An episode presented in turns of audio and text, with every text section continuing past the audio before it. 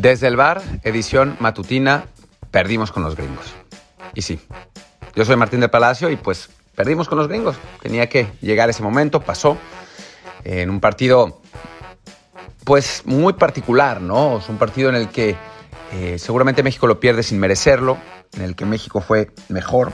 Estados Unidos generó más oportunidades, eh, metió un gol que podía haber sido el 2-0, que se anula bien anulado por nada, sea, ni modo, o sea, estuvo bien anulado, pero lamentablemente si Chucky sale un pie más atrás, el partido se pone 2-0 al minuto 25 y, es otro partido, ¿no? Y México capaz se lo, termina ganando por goleada porque Estados Unidos hubiera tenido que atacar aún más y hubiera dejado un montón de espacios, ¿no?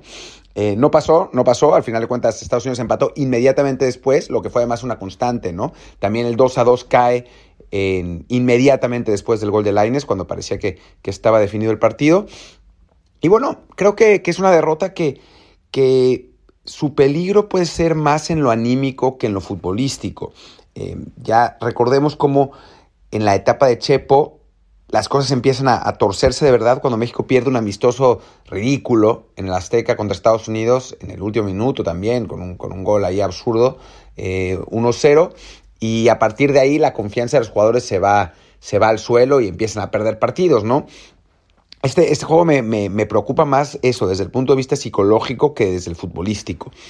En, el, punto futbolístico hay que, hay que hablar de cosas, ¿no? Hay que hablar de, lo mal que defiende esta selección a balón parado en comparación de lo bien que defendía antes, ¿no? Es, es, un, es un retroceso. Me parece que en general no hay muchísima diferencia entre los procesos de Martino y Osorio eh, por el momento, pero en eso sí hay un, retroceso para mí claro, ¿no?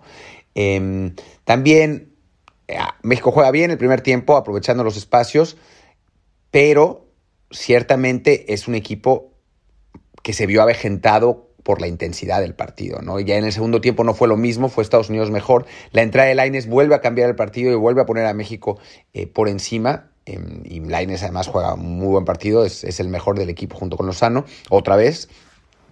Eh, pero pero sí, sí creo que, esa, que darle 90 minutos a jugadores que están por encima de los 30 años contra un equipo de promedio de edad de 23, pues sí, sí pone, pone las cosas en, riesgo, ¿no? Y al final de cuentas esa fue una de las, de las consecuencias del encuentro.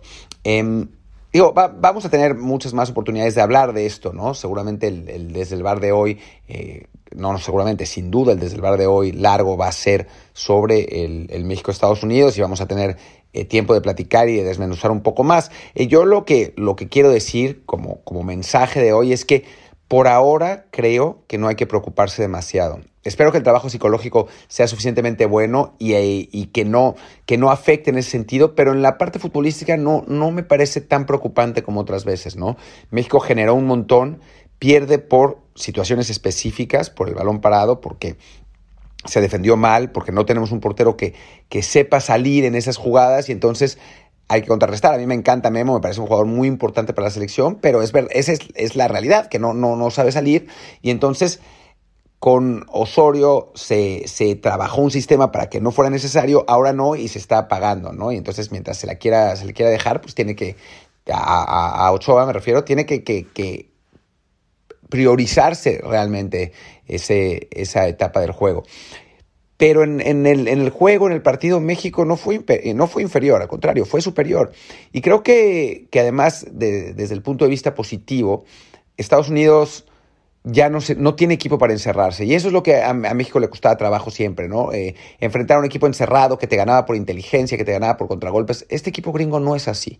Y creo que en otra circunstancia, en un partido en el Azteca, en un partido en el que México juegue con un 9 y no con un falso 9 primero y después con, con jugadores eh, inferiores.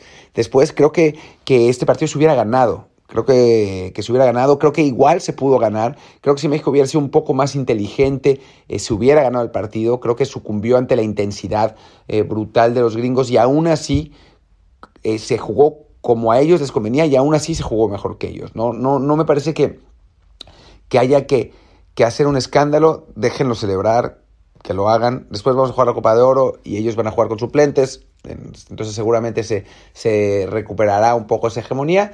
Ni modo. Los partidos se ganan y, se pierden. No se puede definir una rivalidad con un partido. Así que, pues creo que, que paz y tranquilidad, que no, que no hay que eh, rasgarse las vestiduras por este resultado.